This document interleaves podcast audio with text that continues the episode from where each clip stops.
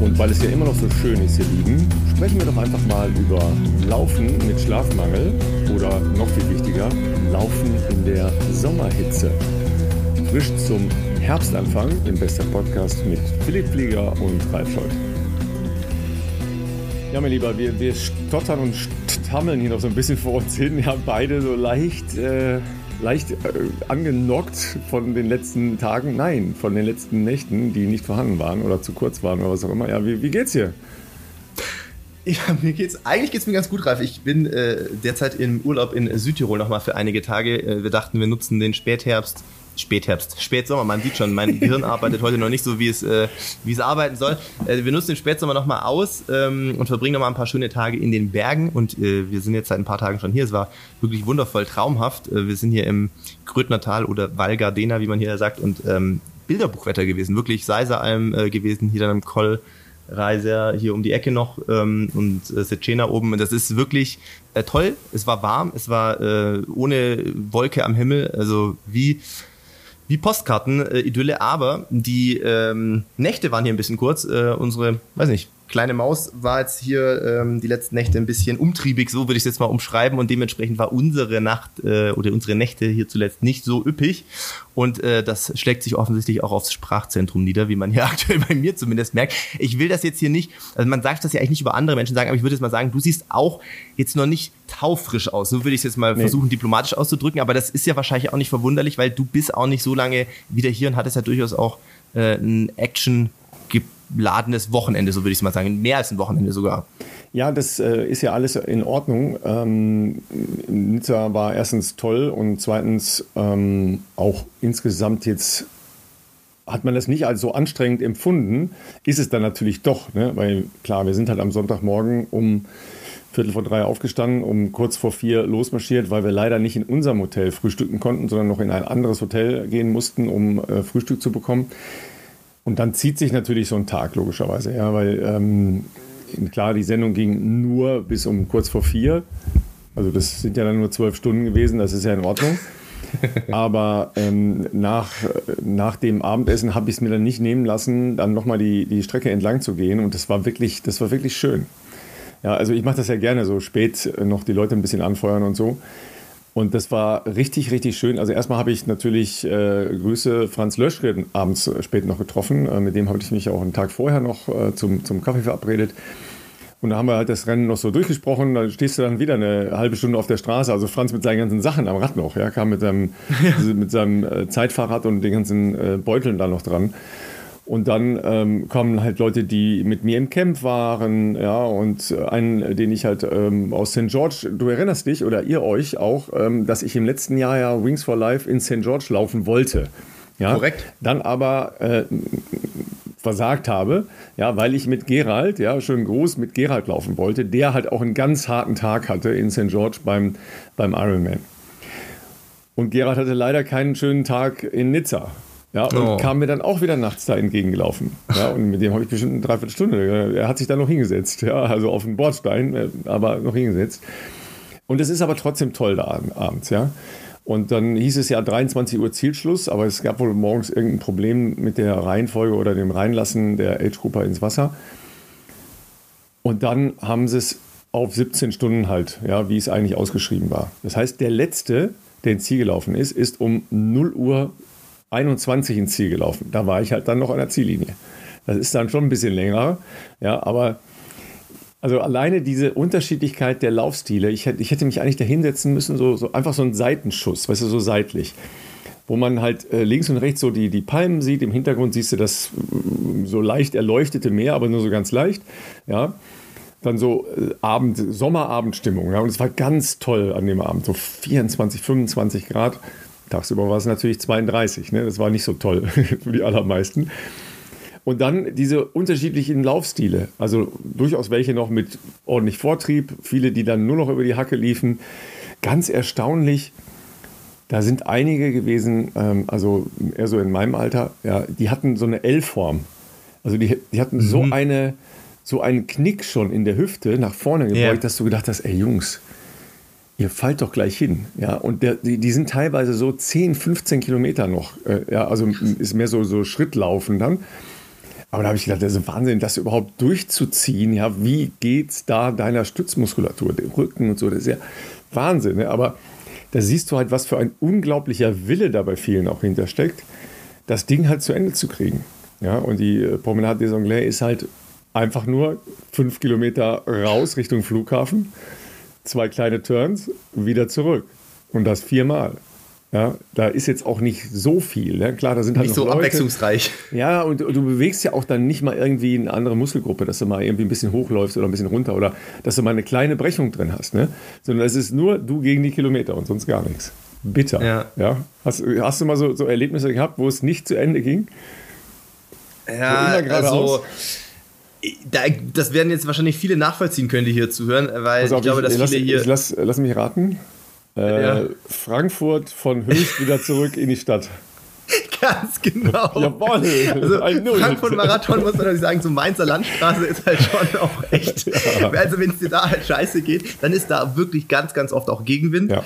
Und da ist natürlich das Feld schon so auseinandergezogen, zumindest da, wo, wo wir üblicherweise unterwegs waren, dass da, wenn du da eine schlechte, schlechte Phase hattest, vielleicht deine Gruppe verloren hast, dann noch Gegenwind, dann ist da nicht, nicht viel los an der Strecke, nicht viel Anforderung und es ist einfach eine endlos lange Gerade, wo du auch das Gefühl gar nicht mehr hast, dass du vorwärts kommst. Also du merkst ja. natürlich, du wirst langsamer zu dem, was du vorher gelaufen bist und gleichzeitig äh, multipliziert sich das aber irgendwie, weil du auch das Gefühl hast, in dieser endlosen Weite, du hast gar kein Vorankommen mehr und das, äh, ja, also für mich war Frankfurt immer äh, echt heftig. Ähm, aber ja, das werden, werden wahrscheinlich einige nachvollziehen können. Ich finde in Berlin, muss ich jetzt überlegen, vielleicht weil da natürlich fast durchgängig so viele äh, Zuschauer sind, kommt es einem zumindest nicht sofort. Habe ich jetzt selten eine Passage, die mir jetzt in Erinnerung geblieben ist, wo, wo, wo ich das Gefühl hatte, ah, das ist jetzt, äh, das zieht sich irgendwie endlos lang. Also höchstens, wenn du Potsdamer Platz, weil man da ja so eine Sicht, ja. Sichtschneise hat, ne? Also wenn man ja. wieder zurückläuft Richtung Potsdamer Platz und dann ähm, am Bahnhof praktisch vorbei ist, dann, dann ist es relativ lang, ja. Aber auf der anderen Seite, man hat doch ähm, optisch immer wieder Brechungen weil es nicht so ganz grad ausgeht. Ne? Das ist halt immer so, so ein klein mal ein bisschen so ein paar genau. Meter nach rechts oder links und da sind natürlich sehr viele Leute, das stimmt schon. Ne?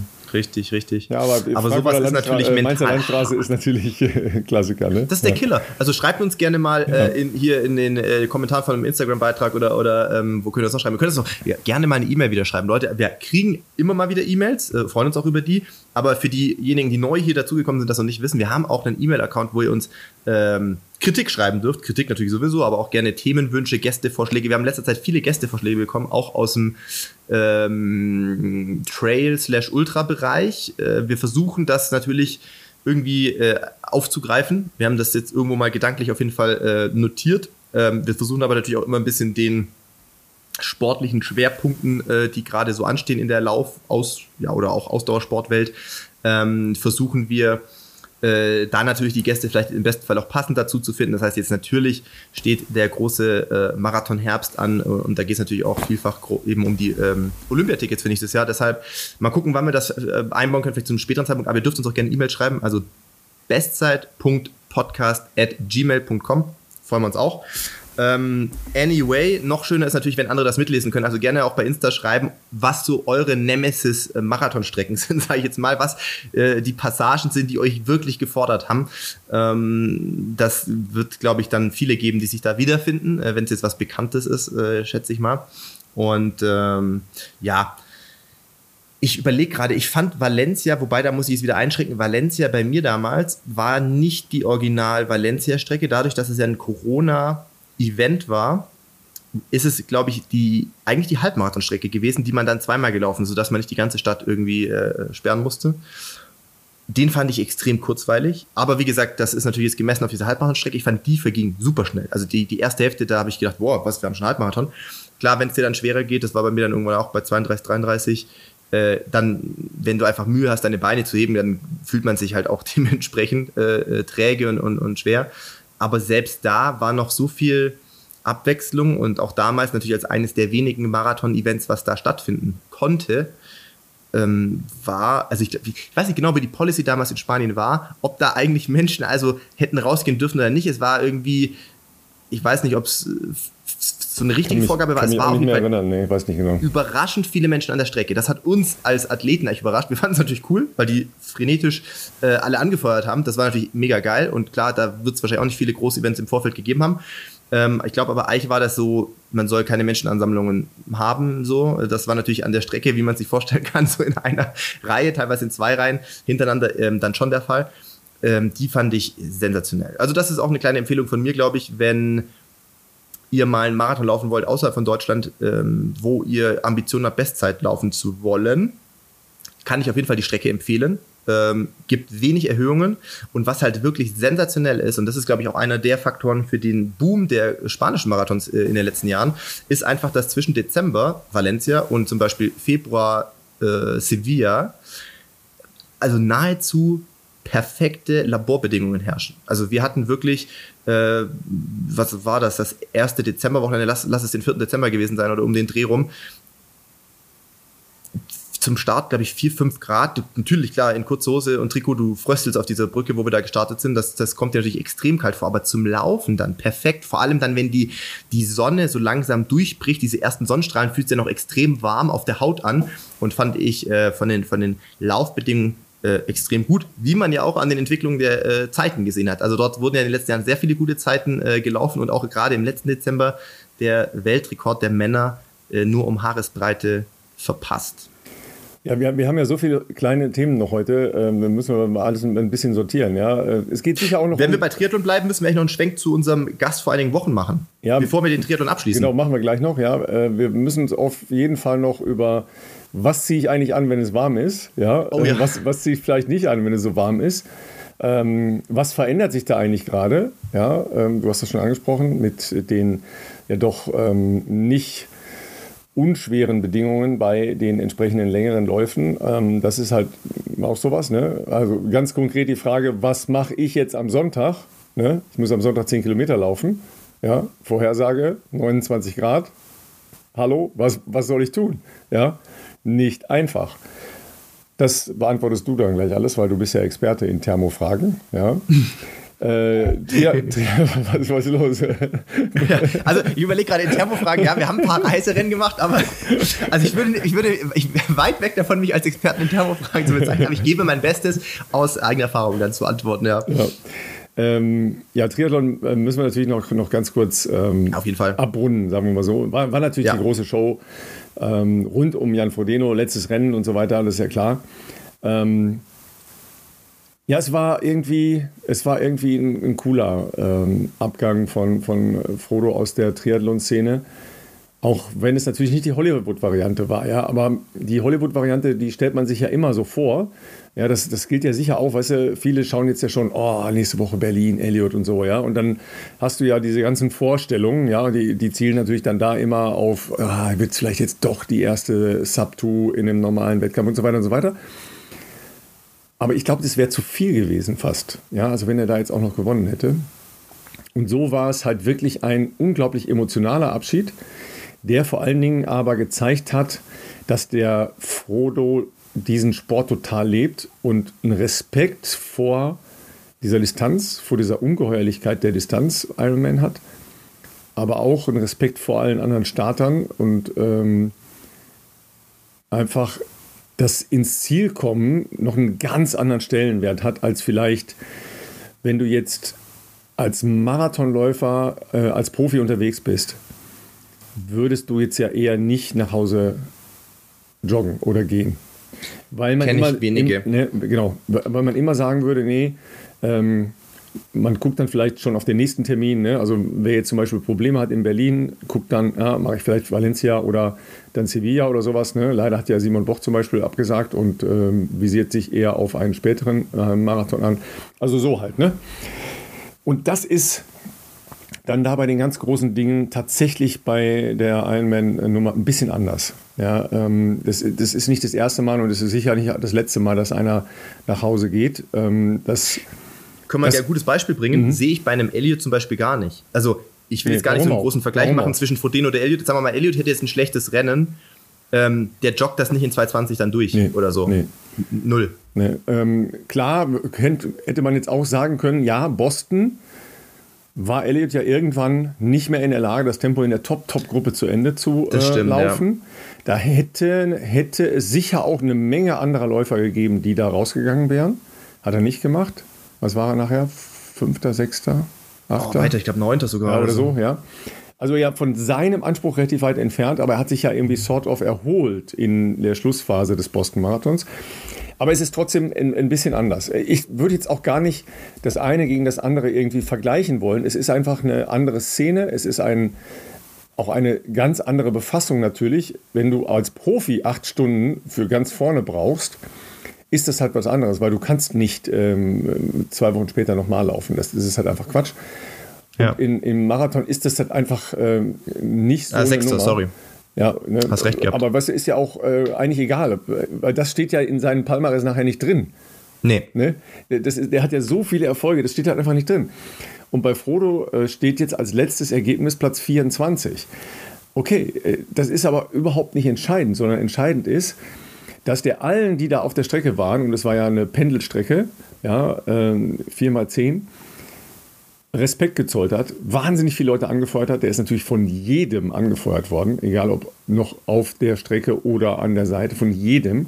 Ja, der hat während des Rennens den äh, neuen Champion Sam Laidlaw, relativ junger Kerl, 24 und so weiter, letztes Jahr Zweiter auf Hawaii, ähm, angefeuert, ihm Klaps gegeben und gesagt, hey, go, ja, ähm, das, das, das war so eine Staffelübergabe unterwegs. Ja, und sagen wir mal, der Jubel im Ziel, als Frodo dann kam, der war nicht weniger groß als beim Ziel von Sam Laidlaw. Und Sam Laidlaw ist mhm. Franzose. Ja? ja? Die haben zum ersten Mal einen Weltmeister gestellt.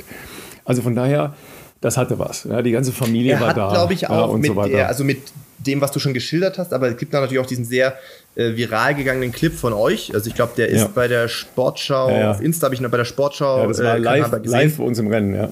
Genau, live im Rennen, da, also wenn du da musst du mal, ich weiß nicht, ob ich den Clip noch raussuchen kann, vielleicht mach ich den in die Shownotes hier noch rein. Der hat ähm, extrem viel Sympathie noch durch sowas natürlich nochmal geerntet.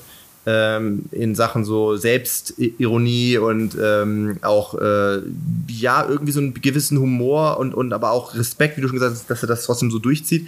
Ähm, wo er dann sagte, was war die, ich glaube, der, der, wer war das auf dem Motorrad bei euch? Warst du das? Nee. Nee, nee, nee, nee. Also die Frage war, ich, erzähl, wie, zieht sich, die, oder? Ich erzähle die Geschichte mal von, von, äh, von unserem ersten Zusammentreffen. Ja, ja, ja. Vielleicht war es auch zweites, egal. Aber da war ja dann halt ein Abend, ähm, den er und seine Sponsoren bereitet haben, oberhalb von Nizza, äh, wirklich eine äh, tolle Villa gemietet und so weiter. Ja, und da wurden dann äh, alle Interviews gemacht, damit er einen okay. Punkt hat, wo äh, die Leute alle kommen können. Und hat er auch endlos Interviews gemacht und auch längere Gespräche. Ja, wir haben da ja auch äh, unseren Slot gehabt mit ihm. Ich äh, durfte das Interview da mit ihm äh, führen. Und mir war vorher schon aufgefallen, er war anders als sonst in der mhm. Rennwoche. Ja, weil normalerweise ist, ist er schon angespannt, ja, bis hin zu einer, ähm, so, so, einer Grundgrummeligkeit, ähm, ja, ähm, mhm. die dann in so einer Rennaggressivität äh, mündet. Ja.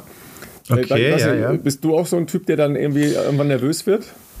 Ja, auf jeden Fall. also du bist irgendwann angespannt vom Rennen. Beim, äh, beim Packen oder irgendwas nicht finden zu Hause? Ähm, das glaube ich nicht unbedingt, aber es ist natürlich je nach Wichtigkeit oder Bedeutung eines Rennens, und das ist natürlich bei Frodo mit dem letzten Rennen natürlich ganz, äh, was ganz Besonderes und, und da ist man natürlich äh, angespannt. Deswegen kann ich schon verstehen, dass du, wenn du auch einen Interviewmarathon hast, du bist natürlich über so viele Jahre, und da ist äh, Frodo natürlich nochmal auf einem anderen Level unterwegs gewesen, sowohl was Erfolg anbelangt, aber auch natürlich was so Medienanfragen anbelangt, äh, wird er, wird er ja anders bombardiert, wie ich das jemals wurde. Aber du hast einen gewissen Grad an Professionalität, den du ja immer irgendwo dir dann erworben hast über all die Jahre. Aber es ist dann schwierig, immer so halt äh, Sunny Boy zu sein und manchmal ist er dann trotzdem, es macht ja was mit dir. Und dann äh, ist, glaube ich, vielleicht bei ihm auch mal so, dass dann schwierig ist, diese Maske aufrecht zu halten, sage ich mal, und dass dann irgendwie das Innenleben doch ein bisschen mehr durchbricht, als man es vielleicht auch möchte. Und das hatte er in äh, der Woche von Nizza nicht. Ah, okay. Also ja. er, du hast gemeint, er war schon so ein bisschen at peace ja. mit sich selbst. Ja, so total. Nee, man, man, merkte Krass. das, ja. Ähm, weißt du, es gibt da so, so äh, legendäre Andeutungen, die er immer wieder gemacht hat, dass Emma, seine Frau, da schon gelitten hat, die Jahre, ja, in, in den letzten Tagen vor so einem Rennen. Da reduziert er halt auch tatsächlich dann äh, die, die Außenkontakte relativ stark. Ne? Also sein, sein bester Freund und Manager, äh, Felix Rüdiger, ähm, seine Frau, dann hat er halt noch ähm, einen Spezi, der als Kameramann fast immer dabei ist und, ähm, und ein Physio. Und that's about it, ja. Äh, selbst Dan Lorang, der das äh, aber insgesamt sehr, sehr smart handelt, hat nicht so viel Kontakt mit dem. Ne? Auch in der Rennwoche okay. nicht. Er sagt aber auch, wir müssen da nicht so viel reden. Wir, wir besprechen uns einmal und dann ist das Ding auch safe, ja. Das ist alles gut, mhm. ja. Ähm, und er hatte diese, diese Relaxedheit. Ja, mhm. so, eine, so eine smarte Relaxedheit, ja, schon an diesem Donnerstagabend. Und das ist ja schon relativ nah am Rennen. Ja, ja, ja. ja. Und er hatte diese Relaxedheit ähm, auch einen Tag vorher da bei der Pressekonferenz noch und so. Und da habe ich schon gedacht, hm, kriegt er noch diese, diese Aggressivität hin? Die brauchst du halt einfach, ja. Ja, um alles, alles, alles, alles rauszupressen. Und dann ähm, ging der ja ins Rennen rein, kommt mit als erster aus dem Wasser. Es sieht halt alles äh, cool aus. Und es geht halt in den ersten langen Anstieg, ja, ähm, knapp 20 Kilometer einen Berg hoch. Ich bin das mit meinem Stadtrad, das ich da zur Verfügung hatte, auch äh, hochgefahren. Ganz entspannt, habe dann oben sehr schönes Mittagessen genommen, ja, weil das halt, warum? Weil es ging. Ähm, und, und da ist Frodo nicht mitgefahren bei den Jungs, die da Feuer gemacht haben. Ja, sondern hat sich. Mhm es, es sah erst so aus, als würde er sich zurückhalten. Ja. Und als dieser Anstieg dann vorbei war, war dann halt Dan Lorang auch äh, bei uns am Mikro. Und der war auch so ein bisschen verhalten, konnte das nicht so sortieren, was da jetzt passierte auf dem Rad. Und man merkte jedenfalls, das ist nicht der Frodo. Das mhm. ist auch nicht der Frodo von dem PTO-Rennen in Milwaukee vor ein paar Wochen, das er gewonnen hatte. Sondern irgendwas, irgendwas fehlte. Ja, entweder, weiß ich nicht, war die, die letzte Trainingssteuerung nicht so, wie sie sich das vorgestellt haben, oder keine Ahnung. Auch nicht relevant mehr. Und im Laufe des Rennens hat Frodo das ja selber gemerkt, dass er da einfach nicht entscheidend Akzente setzen konnte. Und dieser Ton, den er dann äh, da auf dem äh, Fahrrad liegend ja noch abgegeben ja. hat, der war ja. gegenüber unserem Kameramann, ja, äh, Jürgen, ja, äh, der hört glaube ich nicht unseren Podcast, aber ist ein sehr erfahrener Kameramann, der die Jungs im Triathlon schon sehr lange begleitet. Ja, der war bei mhm. jedem Rennen in Frankfurt, der war in, in Hamburg, der war ähm, in Hawaii äh, mehrere Male. Und wenn die den sehen, wissen die alles klar, das ist äh, ähm, ARD. Ja, so. Und dann guckt er ja zweimal rüber ja, und weiß, okay, da ist jetzt ARD-Kamera, also da jetzt nicht Englisch, weil sonst redet der schon fast immer Englisch. Äh, Frodo, ne, äh, nicht vergessen, Südafrika aufgewachsen, äh, spricht Native äh, Englisch. Ne? Und dann äh, sagt er, Gladiatoren sterben in der Arena. Mit so einem feinen genau. Lächeln. ja, ja. Das war ein harter Spruch zu dem Zeitpunkt, ja. Ja, und dann ist er halt runtergefahren. Die letzten äh, 20 Kilometer sind äh, Abfahrt, Abfahrt, Abfahrt, Abfahrt, Abfahrt. Ja, Hardcore-Abfahrt. Kommen wir noch gleich zu unserem äh, anderen deutschen Da habe ich auch was gesehen, wo ich mir dachte, Alter, okay. Mhm, genau, das war Patrick Lange mit Alter. Ja. Und dann halt nur noch vom Flughafen aus geradeaus rein. Dann ist er ins Wechselzelt, Frodo. Und am Ausgang vom Wechselzelt stand ähm, seine Familie in Form von ähm, seinen Eltern. Mhm. Ich glaube, seine Schwiegermutter, ähm, der Kameramann, wie gesagt, der ihn schon sehr lange begleitet und seine beiden Kinder. Mhm. Und da hat er angehalten, ne, hat, die, hat die beide äh, geknutscht, da die, die Kids und so weiter, hat kurz mit, kurz mit seinen Eltern gesprochen. Da war klar, das Rennen ist jetzt, ist jetzt was ganz vorne Ambitionen angeht, over. Ja. ja. Dann ist er losgejoggt und so und ähm, dann hat er auch zwischendurch äh, mal einen Kilometer in 6,30 drin gehabt. Da hat er dann mal angehalten bei Dan Lorang, haben sie kurz gesprochen. Und dann war, glaube ich, klar, dass er das zu Ende läuft. Und ist dann, glaube ich, wenn ich mich nicht ganz täusche, irgendwie so 306 oder was hinten drauf gelaufen. Ja, also nicht sein, nicht sein Maßstab. Nein, natürlich, nein, nein. ja. Ähm, aber eben mit viel Leute abklatschen und so weiter und so weiter. Ja, aber cool schon cool. Auf jeden Fall. Ich glaube, ich hätte es an seiner Stelle auch nicht anders gemacht, außer, okay, du hättest jetzt von Anfang an gemerkt, Beine und alles sind super und du bist, ähm, bist da extrem, ähm, ja, extrem, ähm,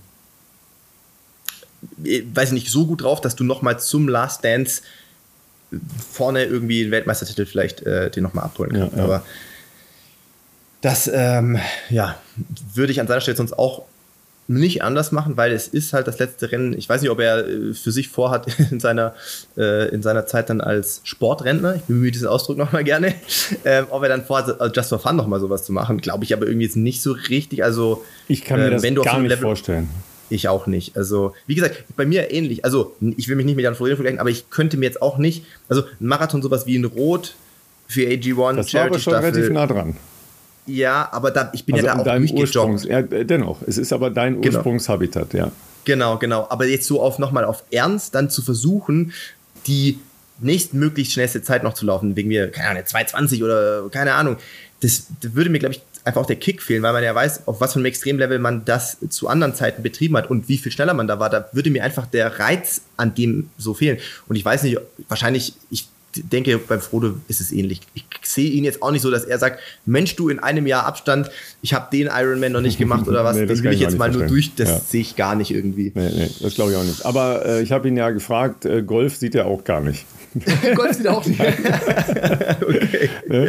Ja, und dann noch äh, ein Wort zum äh, schnellsten Marathonläufer in äh, der gesamten Konkurrenz. Ja, also Patrick Lange hat natürlich einen Wahnsinnsmarathon auf den Asphalt gebracht. Einmal ja. mehr, ja. Äh, knapp äh, irgendwie um die 2,32 ist aber auch fast egal, weil der hat da vielleicht das Feld zerlegt. Das könnt ihr euch nicht vorstellen. Ja, er ist nur mhm. an den ersten nicht mehr ganz rangekommen ich glaube, so fünf, sechs Kilometer hätte er noch gebraucht, dann hätte er ihn gehabt. Ja. Aber mit was für einer unfassbaren Gleichmäßigkeit er das durchgezogen hat. Und das ist das Spannende daran. Ja. Eine enorme Sicherheit in seinem Leistungsbereich.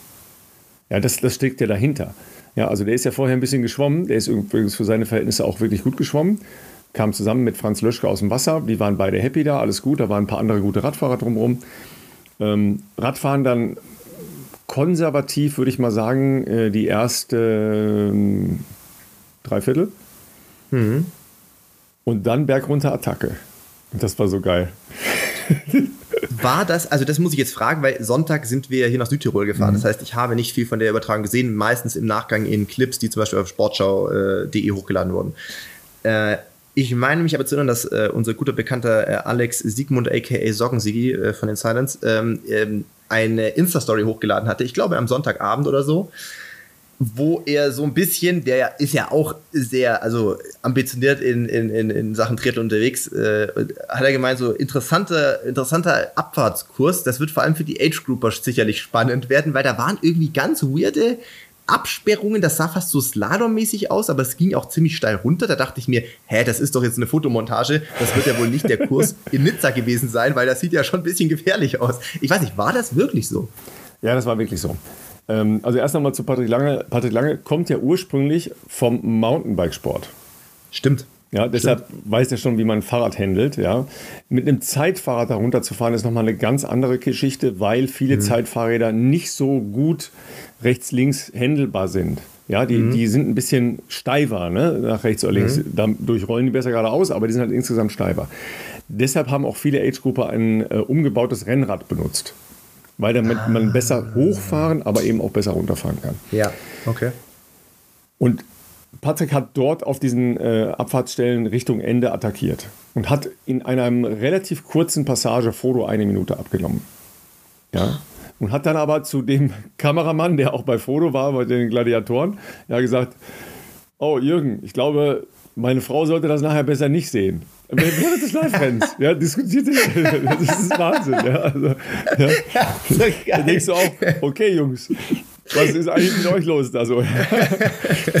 Jedenfalls hat er da äh, richtig attackiert und ist da toll runtergefahren, richtig toll. Mhm. Und die Stelle, die du gesehen hast, das äh, waren halt ähm, Straßenmöbel, heißen die ja in der Radsportszene, ja, ja, die da reingestreut wurden, damit auf einer bestimmten ähm, Passage nicht so hohe Geschwindigkeiten erreicht wurden. Okay, da sind okay. praktisch die Leute in einen äh, Slalom auf der Straße reingezwungen worden mit so mhm. Plastikelementen, die sonst halt Absperrungen machen. Ne? Ja. Weil am Ende dieser relativ geraden Abfahrtsstrecke eine relativ scharfe Linkskurve kam. Und wenn du die Leute da runterbrettern lässt, dann hätten die unten alle irgendwas um 80 km/h gehabt. Das dann zu kontrollieren, müde, relativ spät in, äh, im Kurs, ich glaube, das war so bei Kilometer 160 roundabout, da fahren die die Leute dann reihenweise geradeaus. Ja? Ja, Und dann haben sie gesagt, nee, okay, dann machen wir das so. Ich habe aber auch gedacht, puh, das ist aber ganz schön eng gesteckt, ja, weil es bleibt Genau. ja dabei, auch spät im Rennen, unkonzentriert, müde, wie auch immer, und jetzt musst Genau. du da rum. Ne? Ich habe aber tatsächlich nicht viel von, ähm, von Unfällen oder Stürzen oder so gehört. Klar, es gibt immer welche. Ähm, das ist leider nicht zu vermeiden, wenn so viele Menschen auf der Strecke sind. Aber ich habe nicht, nicht viel gehört. Ne? Ich habe ein paar doofe Sachen aus äh, einem anderen Wettbewerb gehört. In, in Erkner, da wo Timo Hildebrand gestartet ist. Ähm, da waren wohl ein paar nicht so schöne Stellen und ähm, so Frontalzusammenstöße von, von Radfahrern in gegenläufigen Strecken. Hatten wir das nicht schon mal? Ja, hatten wir schon mal. Äh, aber ich weiß nicht ganz genau, weil ich war nicht dabei, habe es nur von einem. Ich wollte gerade sagen, ich war auch nicht dabei, aber da fällt mir natürlich auch direkt. ein, äh, dass es der gleiche Veranstalter ist. Ja, hat man auch schon mal gehört. Ne? Äh, ja, aber wie gesagt, das, da musste ich erst nochmal äh, mir genau schildern lassen, was der Tango war. Aber es gab da halt ein, paar äh, blöde Situationen. Ähm, das haben sie in, äh, in Nizza da wirklich, relativ gut gemacht. Die wissen allerdings auch, die machen seit x Jahren äh, Triathlon. Die haben ja immer äh, die Berge da und du hast halt immer Abfahrten in diesen Veranstaltungen drin. Das wissen alle vorher. Und ähm, dann kann man sich auch entsprechend verhalten. Ne? Das gilt für die äh, Age-Grupper genauso wie die, wie die Profis natürlich, ist ja ganz klar. Ja, aber dann da hinten raus so gleichmäßig äh, im Prinzip einen 230-Marathon zu laufen, das Ja. ist schon ein Brett. Das ist schon, und der läuft krass. halt einfach auch so toll. Ja, das ist halt Ja. so eine gute Position. Aber das ist halt das, was er ja, wenn ihr euch die Folge mit, mit Patrick nochmal anhört, da haben wir ja viel über Position, über äh, Körperspannung, über Ökonomie. über Ökonomie gesprochen, ja, ähm, das ist genau das, was der dann da vorführt. Und das ist großartig. Wenn, wenn ähm, du jetzt ja natürlich als äh, langjähriger Experte äh, und, und vor Ort immer dabei, äh, wenn wir jetzt mal deinen Eindruck bemühen wollen, also sozusagen als Gradmesser, ist Hawaii jetzt passé, ne? Hat das jetzt Hawaii direkt ersetzt? Wie ist der Vibe? Weil du klingst jetzt sehr positiv, muss man ja sagen. Es klingt ja schon, als ob das Nizza auf jeden Fall eine runde Sache war, begeisterungsfähig und so weiter, alles cool. Haben sie es jetzt geschafft, innerhalb eines Jahres äh, äh, den äh, berühmten Hawaii äh, Magic Vibe zu ersetzen? Das hat zwei Ebenen. Völlig überraschend wurde das an der einen oder anderen Stelle am Wochenende diskutiert. ja. Ich bin überrascht, warum? Ja, oder? nee, also für mich hat das ganz klar zwei Ebenen. Die Veranstaltung jetzt in Nizza war toll. Nizza ist eine fantastische Stadt, hat einen super Flair. Es war äh, heiß, es war wahnsinnig hart, es war unglaublich anspruchsvoll, was die Radstrecke angeht. Und es hat gleichzeitig einen Zugang gehabt. Man konnte toll das Schwimmen sehen. Natürlich so eine äh, vier Runden Laufstrecke, muss ich ja niemandem hier erklären, ist natürlich fantastisch für äh, Zuschauer, für Orientierung und so weiter. Äh, Also alles, alles wirklich cool. Und erfahrener Veranstalter. Ja, ich habe jetzt auch nicht äh, und sagen wir mal, die Starterinnen und Starter bei solchen Veranstaltungen sind anspruchsvoll. Ja, ich habe nicht viel gehört. Ja, weil das, äh, das nach dem Ziel, vor dem Ziel, die Orientierung, die Führung, da äh, wo ist wann was wie, das ist alles sehr, sehr, sehr professionell gelaufen. Aber das Gesamtflair war schon geil, weil Nizza einfach eine geile Stadt ist. Die haben Bock auf Sport, die haben Bock auf Triathlon. Ja, das ist schon fantastisch. Das ist das WM würdig. Das ist auf jeden Fall WM würdig. Zweite Ebene.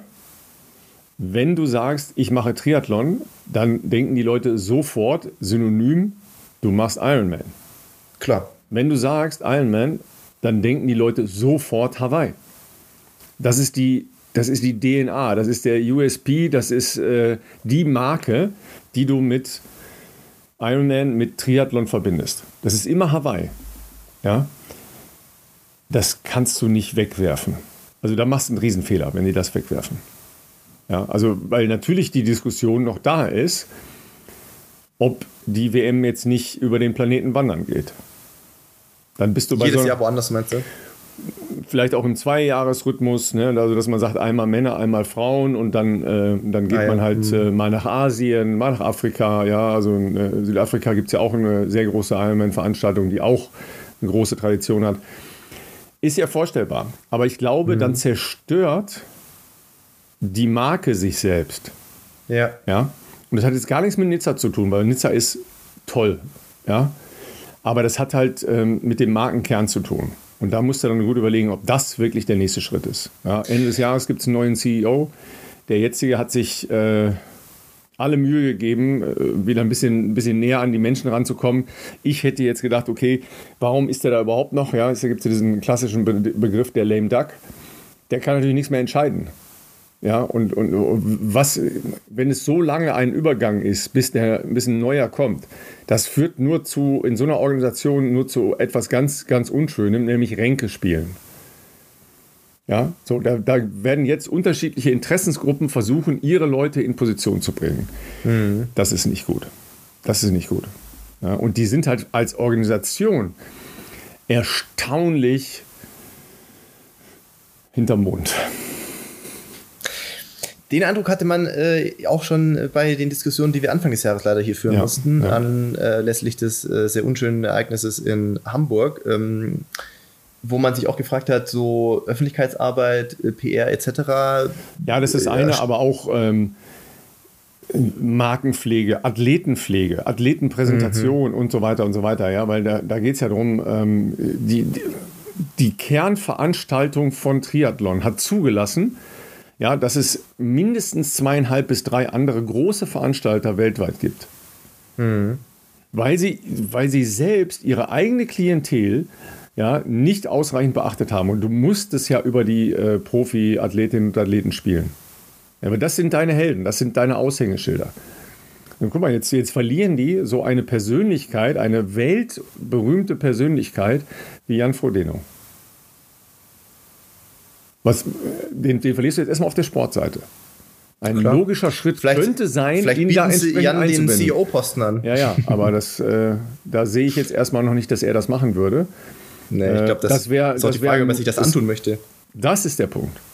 Das so viel Geld Punkt. kannst du wahrscheinlich gar nicht bezahlen, weil da hast du so viele Baustellen, an denen du arbeiten müsstest. Und ja. wahrscheinlich, weil die, das Unternehmen jetzt ja nicht klein ist, ist es nicht so einfach, da den Laden jetzt äh, kurzfristig irgendwie umzukrempeln. Ja, ne, und das, das ist dann schon halt auch eine, eine schwierige Phase für so ein Unternehmen, ja, weil klar, ähm, die anderen, die gesettelt sind, ja, also die Challenge-Serie, äh, ja, ausgehend von, von Rot, ja, das ist, äh, ist eine, äh, ein Franchise, ja, also un unabhängige äh, Veranstalter, aber äh, die haben ja eine Menge richtig gemacht in den letzten Jahren. Ähm, natürlich auch die PTO, ja, Professional Organization of Triathlon, Triathletes, so. Ähm, die sind, die scharren jetzt halt alle mit den Hufen. Ja, und das ist gefährlich. Das ist richtig gefährlich. Ja. Also für, für die Marke Ironman, ja, für den Sport ist das vielleicht sogar eine Chance, Gut. sich weiterzuentwickeln. Absolut. Ja, aber es, äh, es zerfleddert das Ganze halt ein bisschen. Ja. Ne? Und von daher ähm, würde ich sagen, geil, ja, Leute, wenn ihr Bock habt auf ein langes Wochenende und laufen an der Promenade. Nizza. Das ist schon ziemlich geil. Ich habe drei, Stunden gebraucht. Ich hab drei Stunden gebraucht, von zu Hause das Haus verlassen, bis mein äh, Koffer im Hotel ablegen, äh, mein Handgepäck im Hotel ablegen. Ja, das, ist, das ist ein wesentlicher Punkt dabei, Handgepäck natürlich. Hm. Ja. Und dann gehst du raus, dann hast du da die Promenade. Ey, den ganzen Vormittag wird da gerannt. Von äh, kurz vor Sonnenaufgang, ja, und dann mittags ist es zu warm, ja, aber den ganzen Vormittag und den ganzen Abend. Und das, das hatte jetzt nicht nur mit Ironman zu tun. Ein also unglaublich hoher, ja, Publikum. Ein ja. sehr, sehr hoher Anteil äh, von Frauen, die da gelaufen sind. Sehr hoch. Mhm. Ja. Das ist halt abends beleuchtet, die ganze Nacht durch und und und. Also es ist echt toll. Wirklich toll. Fühlst dich dann wahrscheinlich dann auch ähm, sicher, äh, auch wenn es schon vielleicht dunkel ist ja, und sowas. Das klar, da, es wird relativ viel äh, kontrolliert dort. Gut, das war natürlich jetzt ein besonderes Wochenende. Ähm, mm. Nicht vergessen, in Nizza, da auf der Promenade, gab es halt auch den Anschlag mit den LKWs. Vor ein paar Jahren ja. erst war das. Genau, ja, ne, mit, äh, mit über 70 Toten. Und das äh, wirkt da schon nach. Ja, es gibt halt äh, diese Betonsperren überall und so. Und auch im normalen ähm, Wochenendbetrieb äh, schwer bewaffnete Polizeikontrollen. Ja, also wirklich, die haben schon Respekt davor. Ähm, Ironman war aber an diesem Wochenende ja eine Neben, Neben, Neben, Nebenveranstaltung in Frankreich, weil ja ein Weltereignis begonnen hat. Welches? Ich sehe fragende Augen. Die französische Liga hat ihren Betrieb wieder aufgenommen. Nee, die haben das schon länger gemacht. ähm, was haben wir denn noch? Die zweitgrößte, ähm, von, von der medialen äh, und Zuschauerverbreitung, die zweitgrößte Veranstaltung nach der Fußball-WM. French Open schon lange vorbei. Ja, du, du, äh, Olympia weißt du, ist erst nächstes Jahr, kann es nicht gewesen genau, sein. Genau, das Paris dachte ich mir so, Pre-Event Paris, äh, ähm, so eine Generalprobe wird es wohl auch nicht sein. Ja, weil im Prinzip. Äh, Tour ist schon lange vorbei. Ja, im äh, Prinzip sind nur wir bei dieser Veranstaltung äh, nicht involviert, weil wir den Sport nicht können. Boule oder Pétanque, keine Ahnung. Das Weltsport. ja, vielleicht ist das in anderen Ländern ja, äh, die, irgendwie groß die und relevant. Die WM geht sieben Wochen und hat am vergangenen Freitag begonnen. Am vergangenen ja. Freitag? Also das hat mich irgendwie dann aber auf jeden Fall nicht erreicht. Vor 80.000 Zuschauern im ausverkauften Stade de France. Public Viewing in jeder Kneipe. Ach? Ja, natürlich. Ja, Rugby, natürlich. Ja, frag mich doch gleich, Ralf. Rugby, ich bin doch ein alter Rugby-Fan. Ist doch logisch. Jawohl. Gab es bei euch Rugby? Seid ihr nicht auch äh, englische Besatzungszone gewesen? Boah, das ist eine gute Frage. Ich glaube, Stuttgart? Nee, Sindelfingen nee, ist, könnte amerikanisch ne? gewesen sein, Oder französisch ich, ja. sogar, ich weiß gar nicht genau. Weil überall, wo englische Besatzungszone war, ähm, oder Franzosen, ähm, mhm. gab es natürlich auch ähm, Rugby. Rugby, äh, tatsächlich ja. hat der ASV Köln eine Rugby-Bundesligamannschaft gehabt. Ja, deshalb hatte ich da immer so ein bisschen Kontakt, weil die, ähm, die Leute da teilweise dann auch im selben Kraftraum trainiert haben wie ich. Mhm. Ähm, und in Frankfurt gibt es direkt neben dem Hessischen Rundfunk ähm, Frankfurt 1880.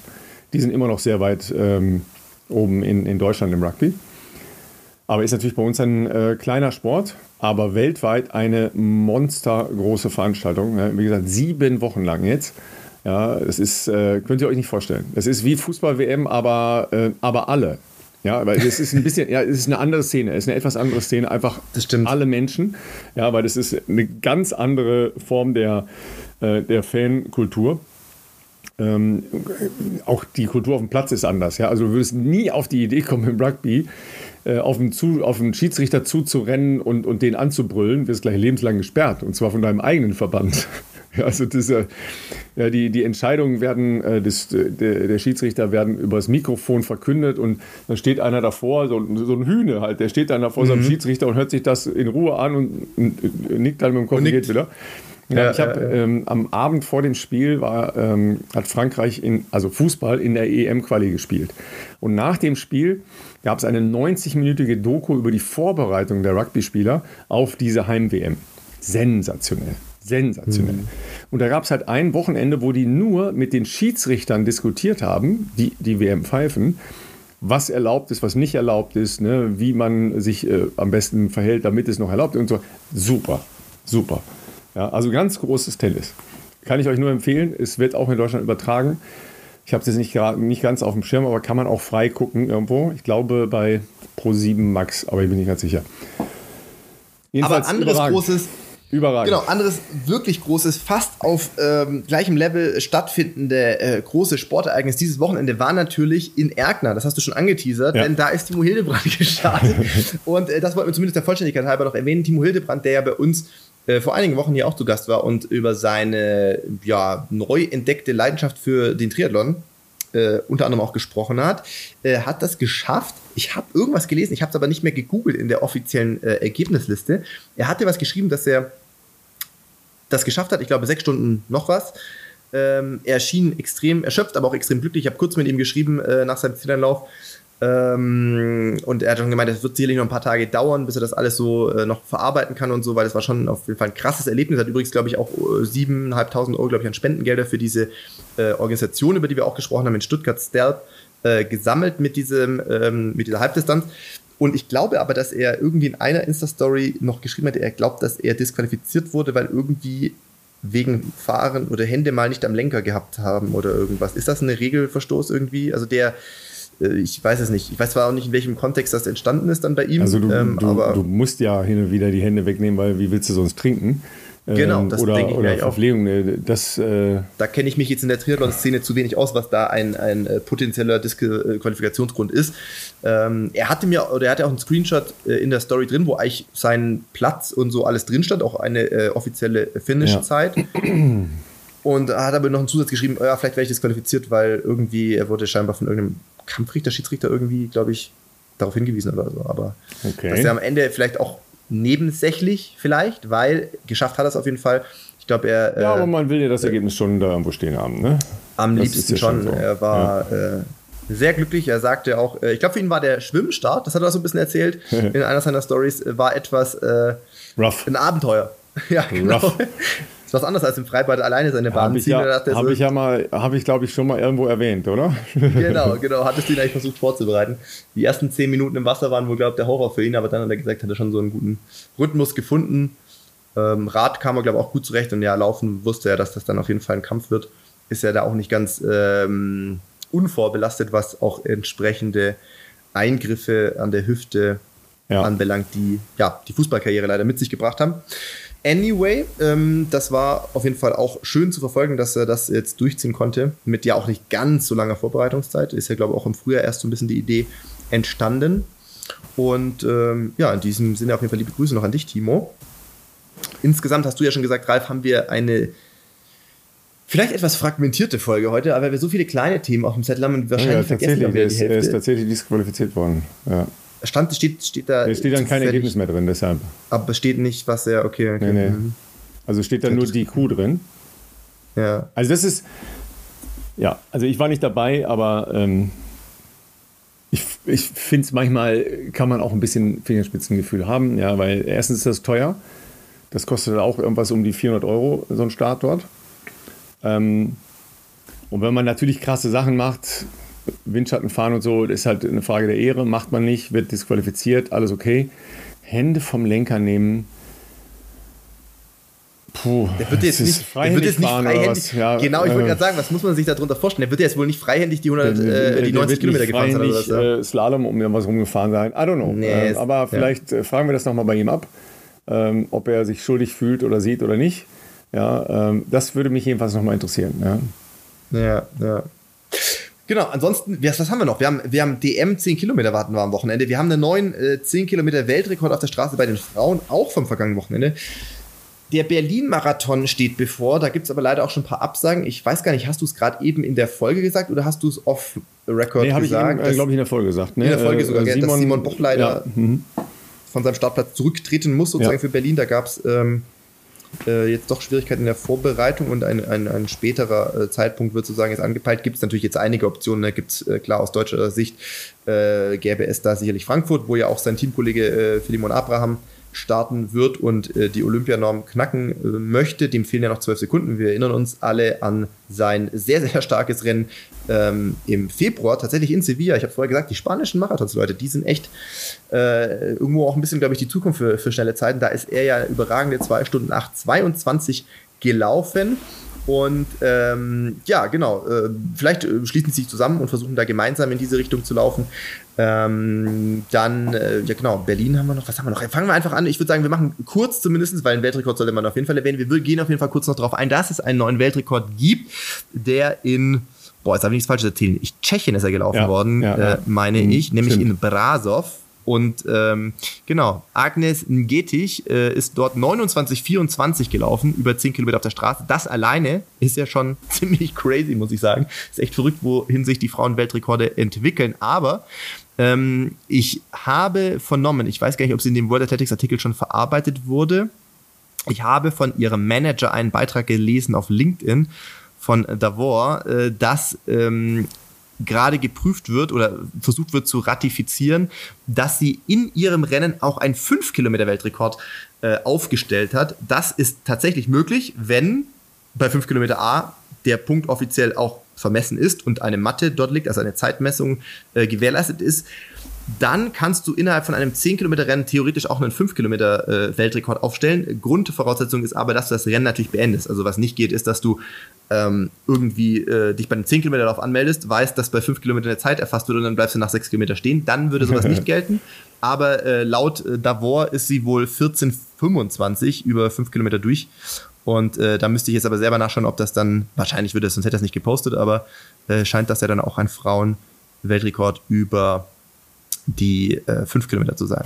Da wird natürlich dann immer gefragt, ist das exakt vermessen, die 5 Kilometer Marke, ne? Weil so eine Zwischenmarke Oh, ich korrigiere. Ja, äh, kleiner Zusatz, es ist ein Women-Only 5 hm, Kilometer Weltrekord. Ja, ja, Ist ja auch ein großer dann Unterschied, auch, logischerweise. Genau, ja. Women-Only 10 Kilometer Weltrekord dementsprechend. Ja. Ne, also, weil wir ja nicht über die äh, Women gesprochen haben in Nizza, ja, Women Only ist ja in Hawaii. Ne? Richtig. Mitte, Mitte Oktober, da, da kommen dann nochmal die Diskussion, ist das jetzt sinnvoll oder nicht sinnvoll? Ja, ich würde äh, immer sagen, macht es doch wie New York oder London beim Marathon. Ja, gebt den Frauen entsprechend äh, eine frühere Startzeit sodass die auf jeden Fall als erste, äh, also die erste Profifrauen äh, auf jeden Fall als erste die Ziellinie überqueren und dann kurze Zeit später die Männer. Ja, das wäre meine Vorstellung von, von einem coolen äh, WM-Rennen ähm, über die Ironman-Distanz. Aber gut, ja. Schauen wir mal, wie sich das weiterentwickelt. Ja, die deutschen Frauen ähm, waren auch ziemlich stark. Äh, die laufen alle drei in Berlin, oder? Dominika Meyer? Dominika Meyer, Miriam, Miriam Datke, Datke, und auf jeden Fall auch. Debbie und Rabia Schöneborn laufen beide. Beide schöne Bond Twins. Ähm, wen habe ich vergessen? Christina Händel könnte es sein. Läuft die nicht auch Berlin? Ja, das ist gefährliches Halbwissen jetzt. Ich, ich glaube ja. Habe die ja. aktualisierte Liste gerade nicht vorliegen, was, aber ich was glaube, das, dass. Äh, was war das, ähm, wie soll ich sagen, bemerkenswerteste Ergebnis dieses 10 Kilometer Laufs? Deutsche Meisterschaften? Deutsche Meisterschaften. Also ich fand Platz 3 bei den Männern ähm, ein bisschen äh, überraschend. Also nicht überraschend, um Gottes Willen, ich mit Markus Görger gar nicht äh, zu nahe treten. Ähm, ich hatte ihn einfach jetzt den Sommer über nicht so äh, auf der Rechnung. Er ist ja ein extrem guter äh, Crossläufer, also wirklich extrem guter Crossläufer, hat man ja in der Vergangenheit schon häufiger ähm, beobachten können, auch auf internationalem Niveau, Cross-EM etc. Äh, hat natürlich auch entsprechend starke Zeiten schon auf der Straße stehen. Ich glaube, eine 28, 40, 50 meine ich auch. Also insofern natürlich jetzt nicht überraschend, dass er da auf dem Podium laufen kann.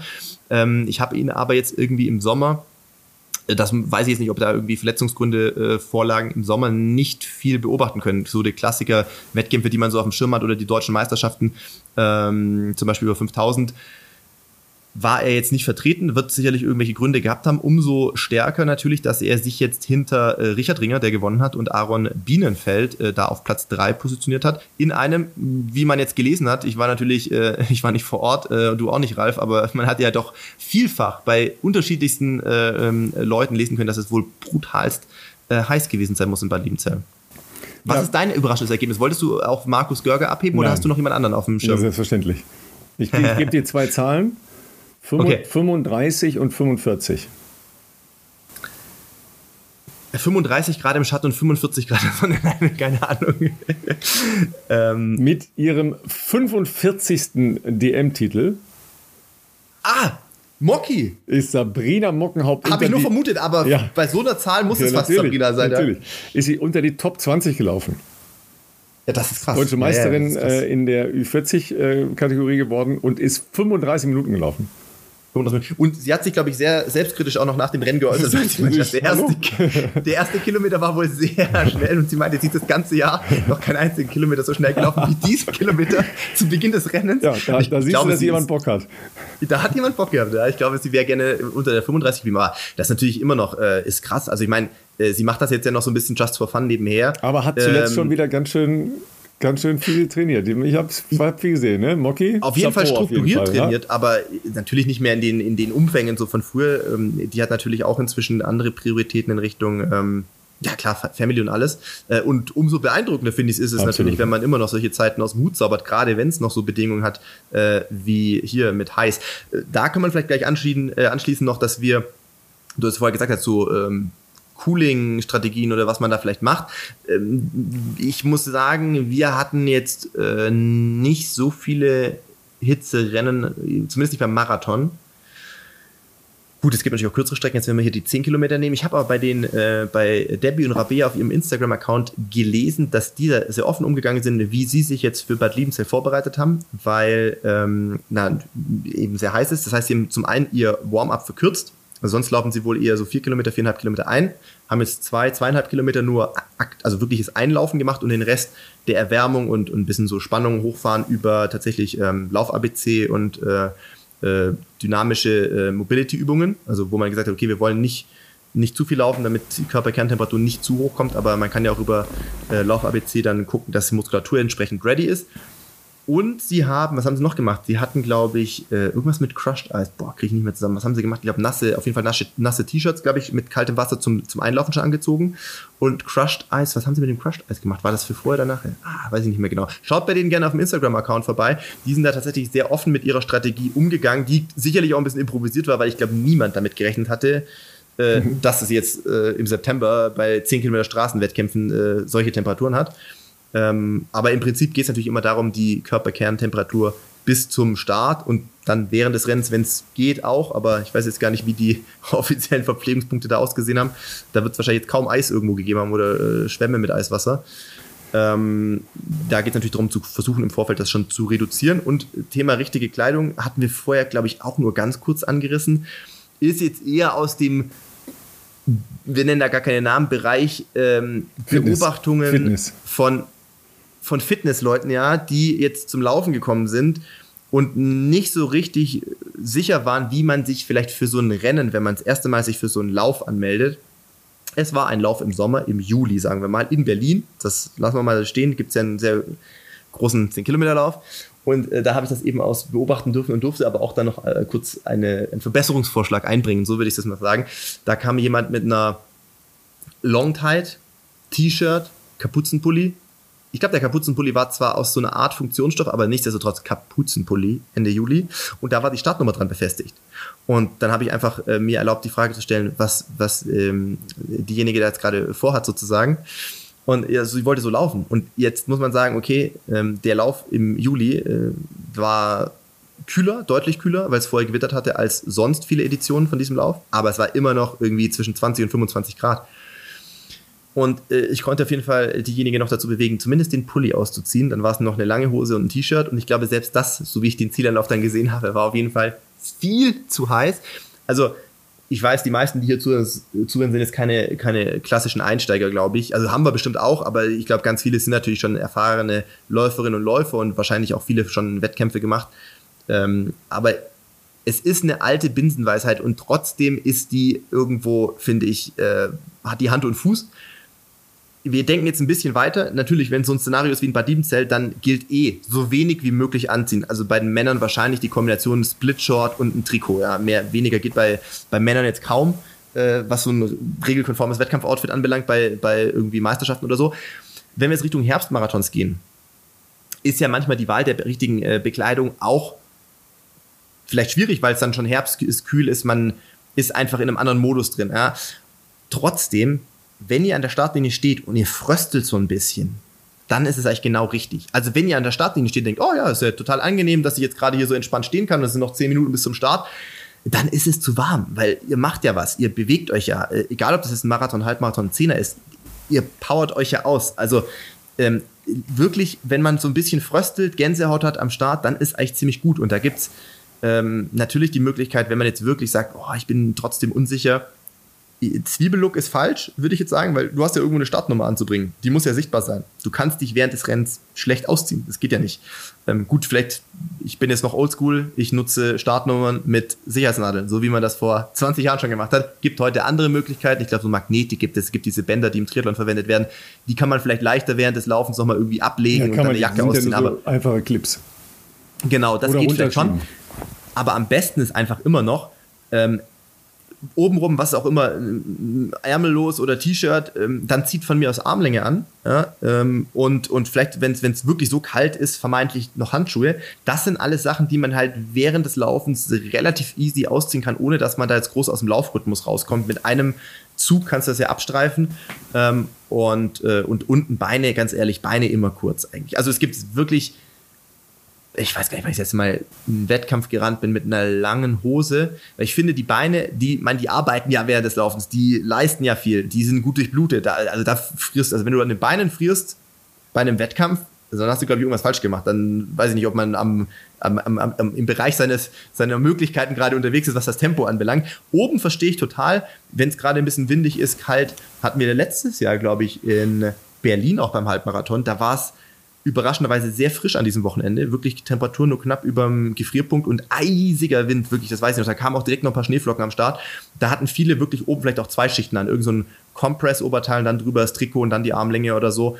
Ähm, da, klar, kannst du jetzt nicht viel machen, wenn es sich da hinfriert. Da muss man natürlich dann schon entsprechend angezogen sein. Aber ansonsten Mütze, Handschuhe, Armlänge, das sind so die äh, Go-To-Gadgets, die ich allen empfehlen würde, die man halt auch dann, wenn es doch wärmer wird, wenn die Sonne rauskommt, easy während des Laufes abstreifen kann.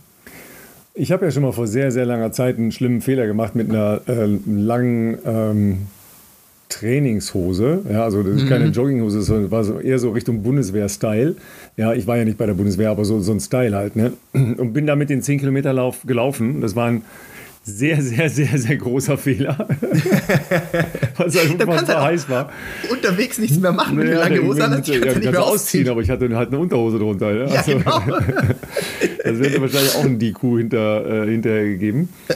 ähm, gut, ich, wie gesagt, ich, ich laufe am Sonntag 10. Ähm, ich kann aber leider ähm, das Warm-Up-Programm nicht verkürzen, Wo, wo ist der Zehner? weil das wäre eine Disqualifikation, wenn ich vorher etwas verkürze. Das geht nicht. Ähm, Das heißt, du machst den Triathlon.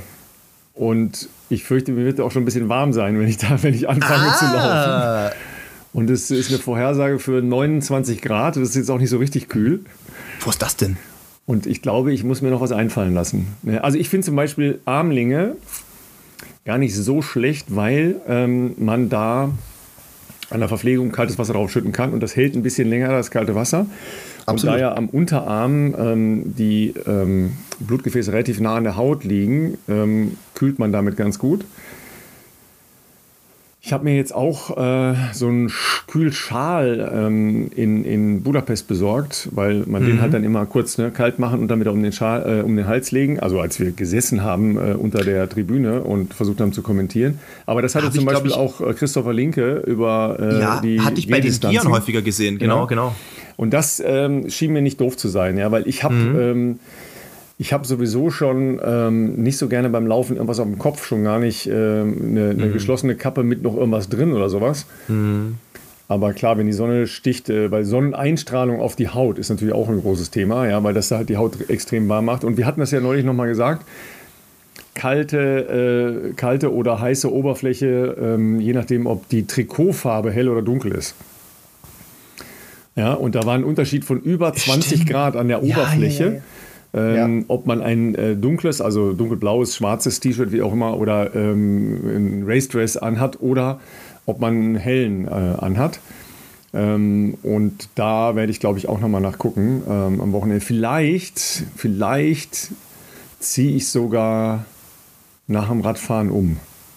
Ne? Also, dass ich, äh, dass ich den, den Renndress ausziehe und dann ähm, wirklich Laufklamotten anziehe. Das habe ich, hab ich schon mal halt gemacht. auch, das ähm, ich schon mal gemacht. bin und jetzt noch nie in einem so Einteiler schlecht. gelaufen, aber luftiger auch so, ne? Vom, vom Ja, die, die Einteiler sind ja immer so ein bisschen, äh, ein bisschen eng, am, also so in Richtung Kompression am, äh, Genau. am Körper, was, was für die Oberschenkel nicht so, so schlecht ist. Mhm. Aber sie sind halt auch, ich finde die halt häufig auch beim, ähm, ähm, am Brustkorb beengend. Ja, ja, ja. Ja, und das äh, habe ich nicht gerne. Deshalb mache ich die sowieso auf. Ja, ähm, darf man, ähm, wenn man auf die Zielgerade läuft, nicht haben, Disqualifikation. Ähm, da muss man das dann wieder zumachen, das ist ja nicht so dramatisch, aber ähm, ich bin auch zwischendurch immer mal wieder darauf hingewiesen worden, ja, darf halt nicht unter Bauchnabel.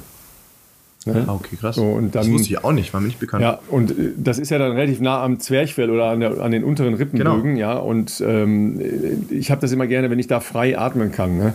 Also Ja, deshalb ja. überlege ich noch, ob ich ähm, entweder ganz ausziehe oder ähm, Oberteil runter und dann ein, äh, ein Laufshirt anziehe. Ne?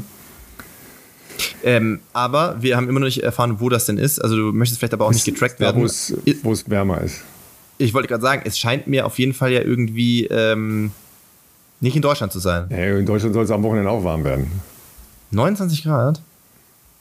Auf jeden Fall Okay. soll es in Deutschland auch warm werden. Okay, okay. Interessant, interessant.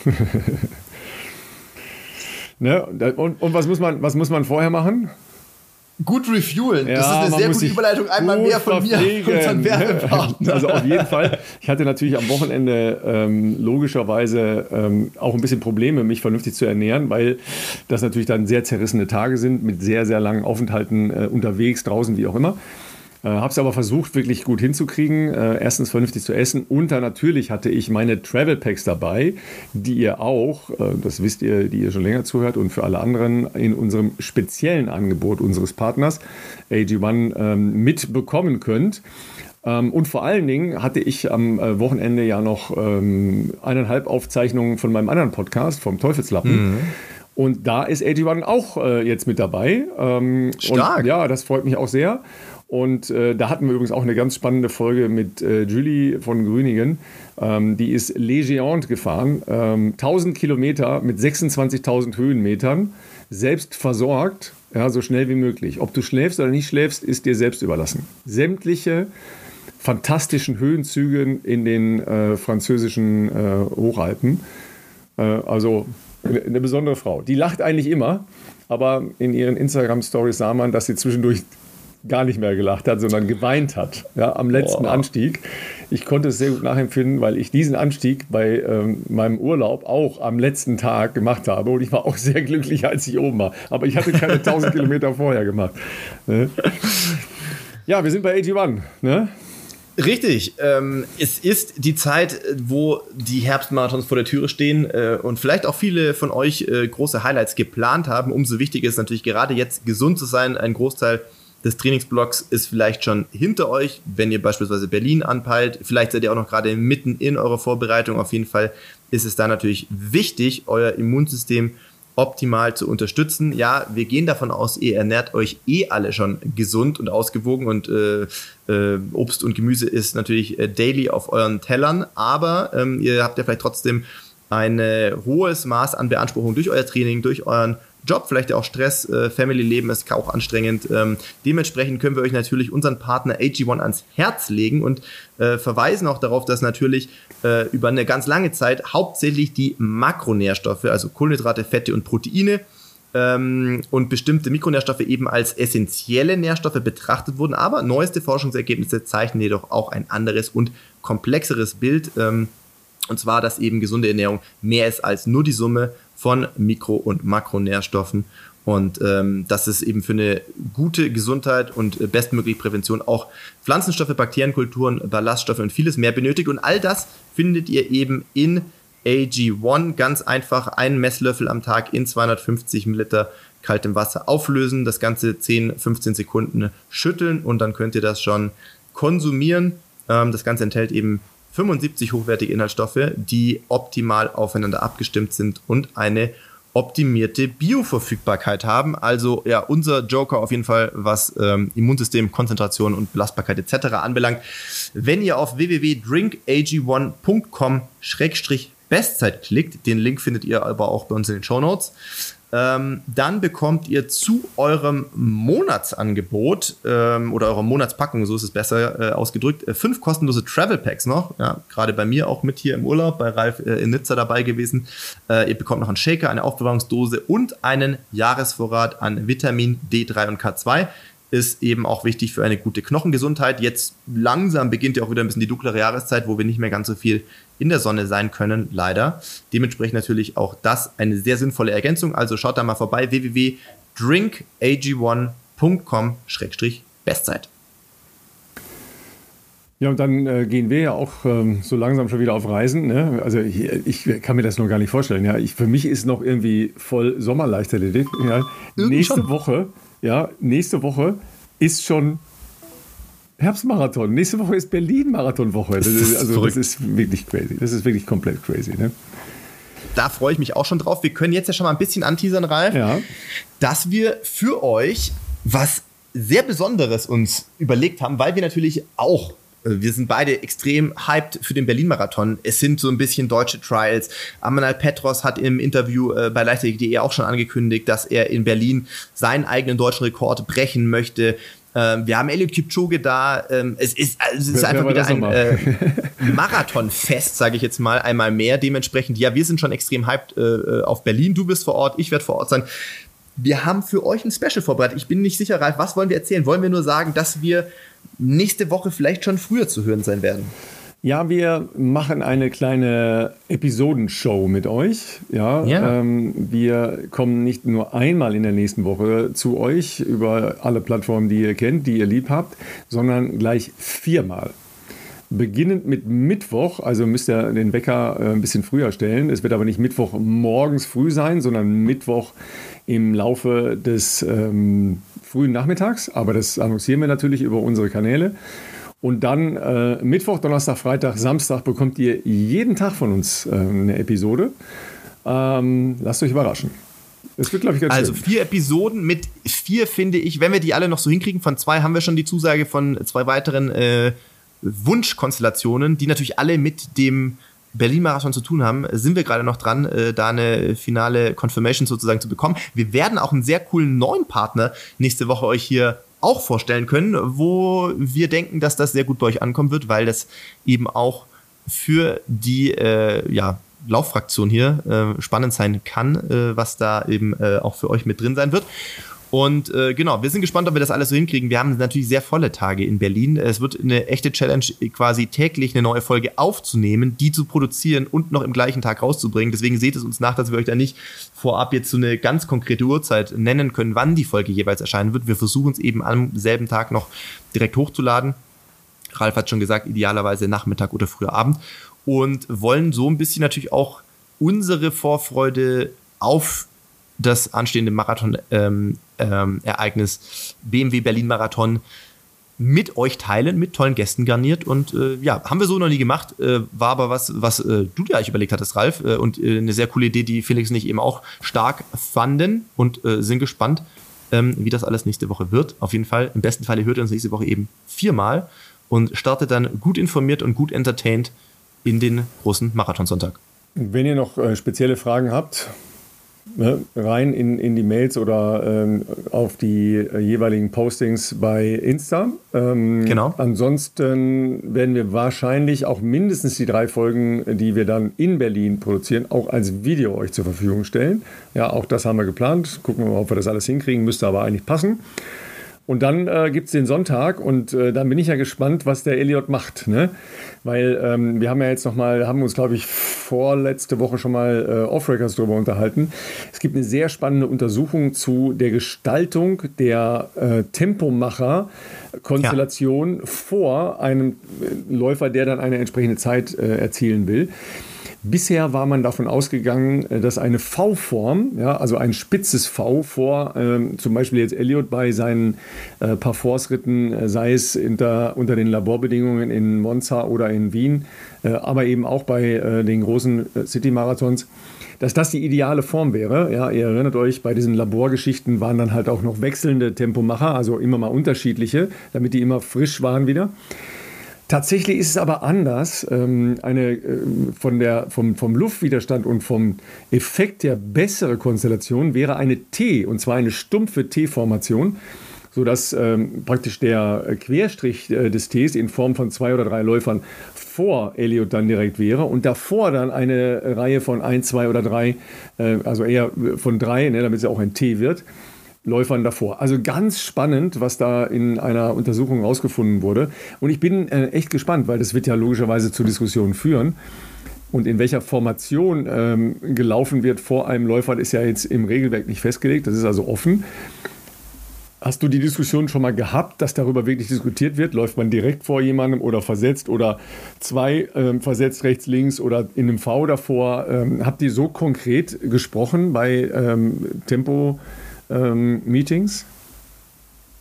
Ähm, tatsächlich nicht. Also es war dann so, dass wir für Marathons in Deutschland, würde ich jetzt mal sagen, weil wenn du natürlich als Deutscher, äh, jetzt sagen wir mal, du würdest in Rotterdam laufen, dann sind wir natürlich ein bisschen darauf angewiesen. Klar, man ist gut connected in der Szene, dass man vielleicht dann äh, holländische Kollegen im Vorfeld mal kontaktiert, was die so formen und wenn das passt mit den eigenen Ambitionen, dass man sich dann in deren Gruppe eben arrangiert, genauso wie natürlich auch bei uns in Deutschland, bei Berlin, Frankfurt etc., Hamburg, äh, das genauso äh, praktiziert wird. Aber idealerweise wird normalerweise für die Local Heroes zwei bis maximal drei Tempomacher organisiert von Seiten der Veranstalter. Und äh, da ist es natürlich so, du bist froh, wenn du zwei hast. Und da war es selten so, dass er versucht wurde, irgendwie jetzt eine, eine entsprechende Formation ähm, zu arrangieren. Ich glaube, in Hamburg haben wir es mal geschafft, dass ein britischer Läufer so ein bisschen die Tempoarbeit bis Halbmarathon übernommen hat für die beiden kenianischen Kollegen, um die schon mal entsprechend auf Kurs zu bringen. Okay. Und die haben sich quasi auf der ersten Hälfte zurückgehalten und haben dann ab da übernommen bis Kilometer 30 oder so. Aber ähm, das war jetzt nicht so ausgeklügelt, ob man da in einer, in einer V-Formation oder in einer T-Formation läuft. Und ich äh, weiß noch, du hast uns ja diese, ich glaube, es war ein Artikel geschickt ähm, bezüglich der auch errechneten wie soll ich sagen, Zeitboni, die das nicht mit sich bringt. Ne?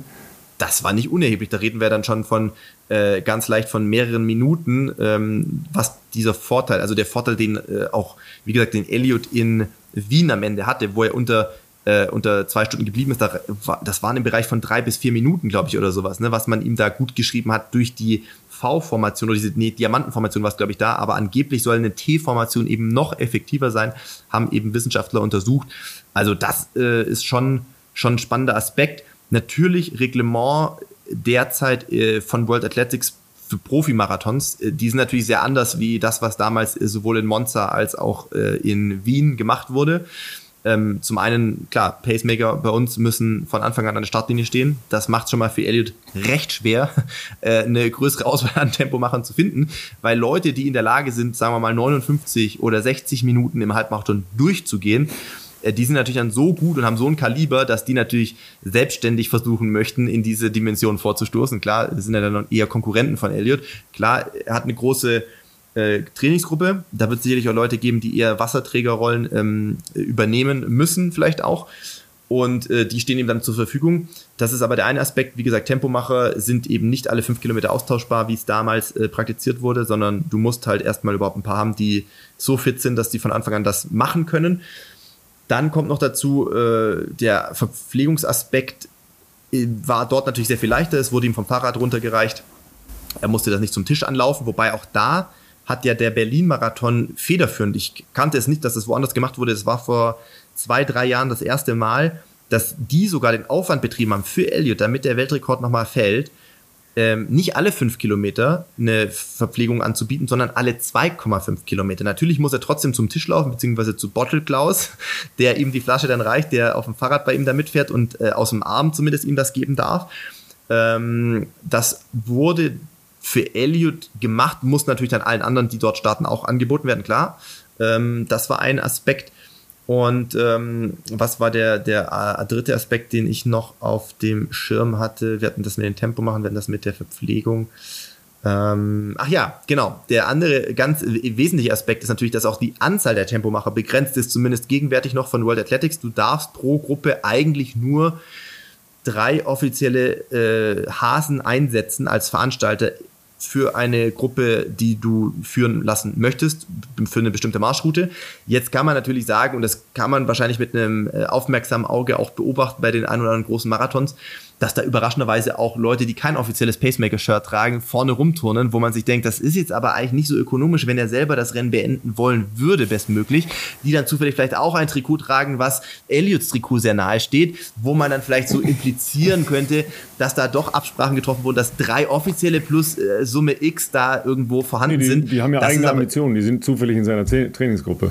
Die sind zufällig in seiner Trainingsgruppe und laufen zufällig lieber vor ihm statt hinter ihm, um äh, warum auch immer im Wind zu laufen. Also natürlich, das ist so, ein bisschen wird da schon natürlich versucht, die Grenzen der Legalität auszuloten, zumindest laut Regelwerk, um eben da auch in, in, in regulären Marathons Weltrekorde weiter zu ermöglichen. Aber wenn wir jetzt mal davon zurückblicken oder darauf zurückblicken, dass es eigentlich nur drei offizielle Pacemaker geben darf, dann ist natürlich schwierig, eine T-Formation so richtig zu bilden.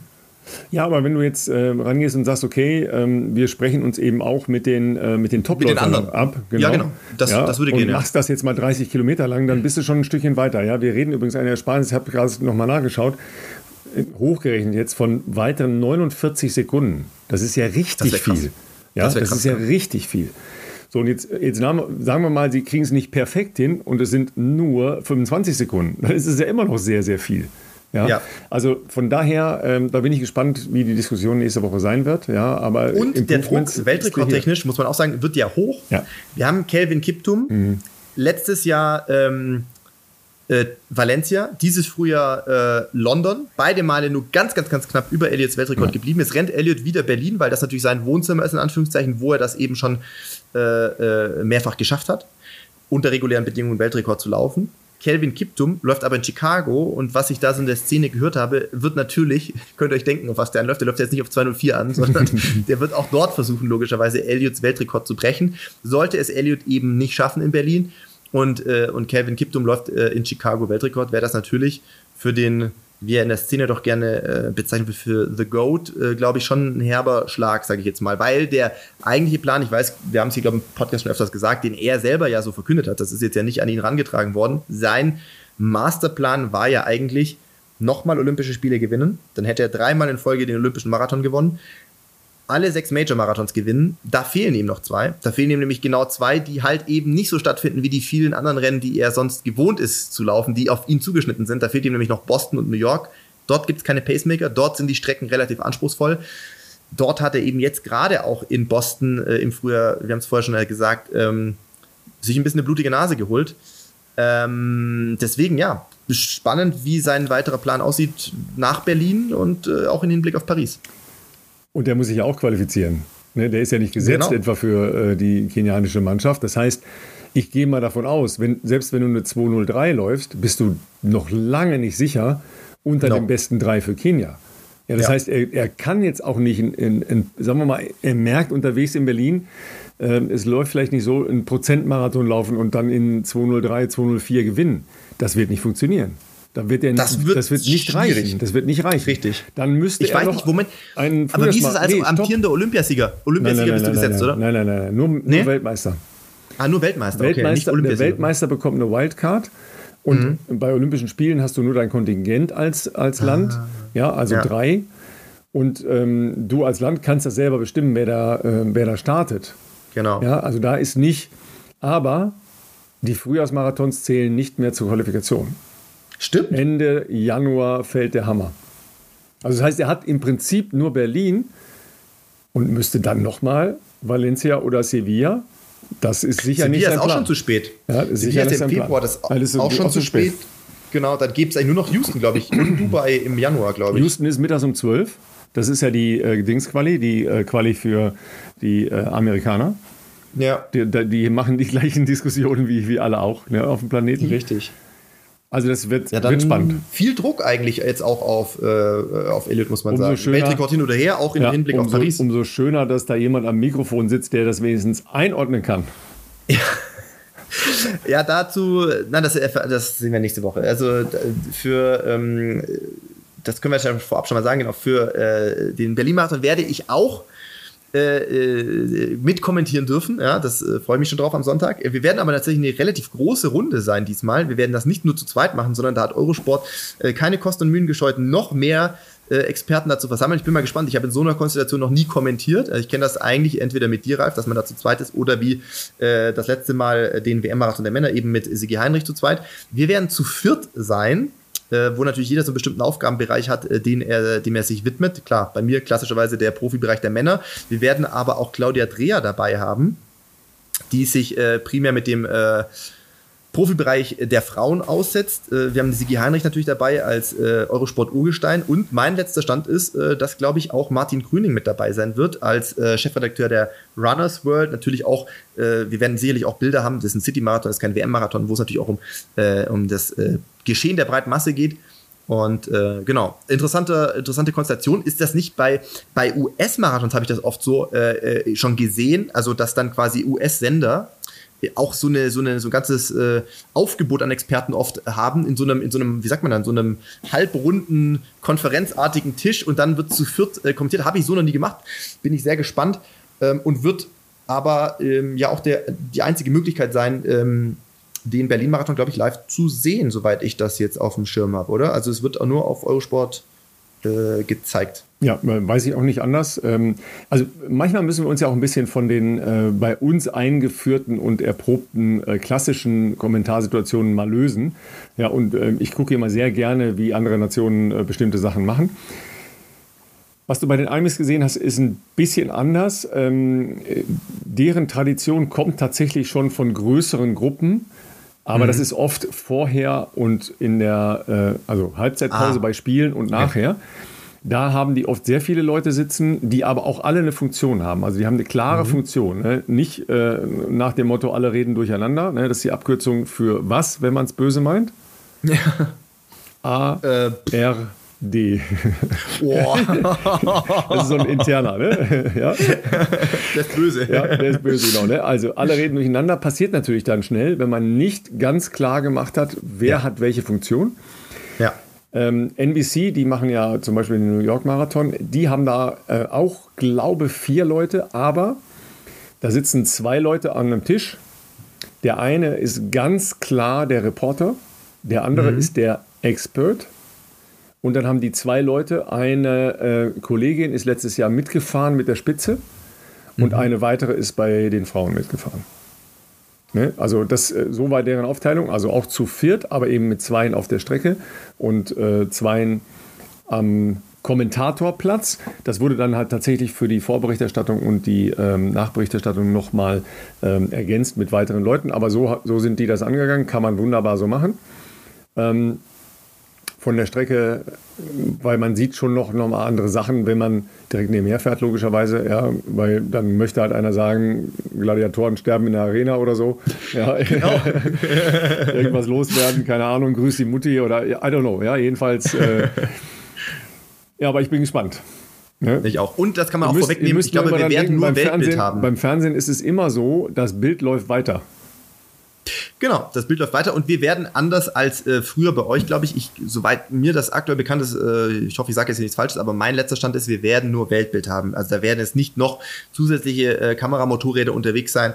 Ähm, ja, da, und da bin ich jetzt aber auch nicht sicher. Ich glaube, die Produktion, na, das wirst du wissen wahrscheinlich, die Produktion des Berlin-Marathons, zumindest in der Vergangenheit, als ihr das auch in der ARD gezeigt habt, war von SCC-Seite produziert oder habt ihr es produziert? Beides. Das, äh, das ist halt ein, ein Weltbild, was, ähm, was produziert wird. Okay. Und das kriegen wir dann quasi bei Eurosport jetzt. In der ARD-Berichterstattung hatten ja nochmal immer extra Motorräder, extra Schaltstellen ja, genau. und so weiter. Das kenne ich ja noch als Läufer sozusagen, genau, dass da immer genau, ein Motorrad ne? bei mir irgendwie war. Ja, ne, also das ist zum Beispiel ja spannend, weil wenn du die Konstellation hast, dass du ein sehr starkes deutsches Frauenfeld hast ja. Ja, und ein wirklich sehr starkes äh, Männerfeld, ja, ähm, dann will ich die ja auch eigentlich ganz gerne sehen und nicht nur die Zwischenzeiten ja, von denen haben.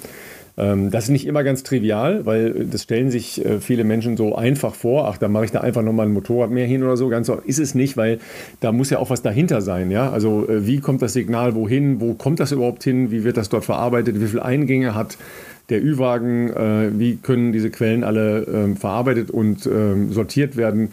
Laufen die alle nochmal auf zusätzliche Aufzeichnungsmaschinen, um dann als Slow-Mo oder als Wiederholung abrufbar zu sein. Ja, weil wenn, was machst du, wenn zwei Dinge gleichzeitig passieren? Ja, also du hast einen Sturz Klar. an der Verpflegungsstelle und einen Überholvorgang an einer anderen Stelle. Ja, so, dann wirst du, das du, man kann nicht alles gleichzeitig zeigen. Ja, äh, klar, wir haben jetzt in Budapest ja relativ viel in so einem Split gearbeitet. Das machen die Kolleginnen und Kollegen in den USA auch ganz stark. Ja, also bei, den, äh, bei Boston war das vor allen Dingen äh, sehr stark und ich fand es auch völlig okay dass halt die beiden äh, Wettbewerbe Männer und Frauen parallel ähm, gezeigt werden. Das ist mal so ein bisschen problematisch mit 16 zu 9. Ja, weil unser Gesamtfernsehschirm ist, äh, ist mhm. ja in der Größenordnung 16 zu 9. Ja. Und die, wenn ich jetzt die zwei Signale gleichzeitig da reinsetzen will, dann sind die ja auch in klein 16 zu 9. Dann werden die aber relativ klein, was das Gesamtbild angeht dann wäre es eigentlich besser, man würde die halt auf 4 äh, mal 4 also auf das alte Fernsehformat, reduzieren, weil dann können die, die äh, beiden Kacheln, die da drin sind, größer sein. Ja, ja, ja. ja. Ne? Also, ne, wer mir jetzt noch mathematisch halbwegs folgen kann, also äh, das Bild, was man sieht von den jeweilig äh, gesplitteten Ereignissen, ist dann größer. Äh, das ist aber auch wieder technisch nicht ganz einfach. Da müssen die Kameraleute das entsprechend machen, weil du darfst ja dann keinen in dem linken oder rechten Randbereich rumlaufen haben, weil dann siehst du ihn halt dann nicht mehr. Richtig. Äh, also da gibt es schon äh, ein, ein, paar Klinken. Aber ähm, erstmal äh, immer mal neue Sachen angehen und ausprobieren. Ist ja auch immer meine Rede. Ja. Ähm, was ist sinnvoll? Wie, wie kann ich äh, den Leuten möglichst viel bieten? Ja, also ich würde zum Beispiel als Veranstalter immer hingehen und alle Signale, die ich habe, ja, vom Rennen auf eine äh, Webseite stellen und, ähm, und zugänglich machen. Und dort noch laufen lassen. Ja, dass ich, ich also, also, permanent äh, selber, ich selber entscheiden kann, ich will äh, deutsche spitze äh, Frauen die ganze Zeit gucken. Genau, was du und dir selber zusammenbauen kannst. Also ja. ich finde, äh, da bin ich aber jetzt, obwohl ich sehr nah am SCC bin, äh, tatsächlich einfach nicht auf dem Laufen, was jetzt so eine Produktion von, ja, also TV-Produktion anbelangt gerade in diesem Jahr wäre es natürlich extrem sinnvoll, dass man, ähm, ich sag mal, vor dem Hintergrund, wie gesagt, dass da sehr viele deutsche Protagonistinnen und Protagonistinnen äh, um Olympiatickets kämpfen, aber natürlich auch aus der ganz eigenen Brille. Man muss ja mal sehen, wie viele Leute vom Marathon-Team Berlin dort Großes vorhaben. Ja? Also, äh, wie gesagt, Amanal Petros, äh, der aus dem eigenen Team ist, der den deutschen Rekord brechen will, der wird aber dann in einem normalen Weltbild vielleicht gar nicht zu sehen sein, weil die fokussieren sich auf die Spitze vorne. Ja? Also, da wäre es ja allein schon deshalb wichtig, äh, den irgendwie im Bild zu haben. Und dann hast du natürlich, wie gesagt, äh, Rabea und, und Debbie Schöneborn, auch beides Marathon-Team Berlin, die äh, sicherlich in der Gruppe, vermute ich mal, anlaufen werden, logischerweise mit Miriam Dattke, Domenica Meyer und so weiter.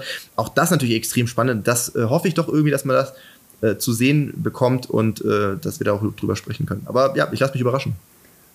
Also das, das, wird sicher in, in, irgendwelchen Teilen zu sehen sein, ja. Aber ich, ich finde, wenn man schon solche Konstellationen hat und wir haben jahrelang darauf äh, mhm. gehofft, dass diese Konstellationen dann im Vorfeld von solchen großen Dingen wie Olympischen Spielen entstehen, damit man eine Trial-artige Situation hat, dann will ich eigentlich auch die Chance haben, das die ganze Zeit zu sehen.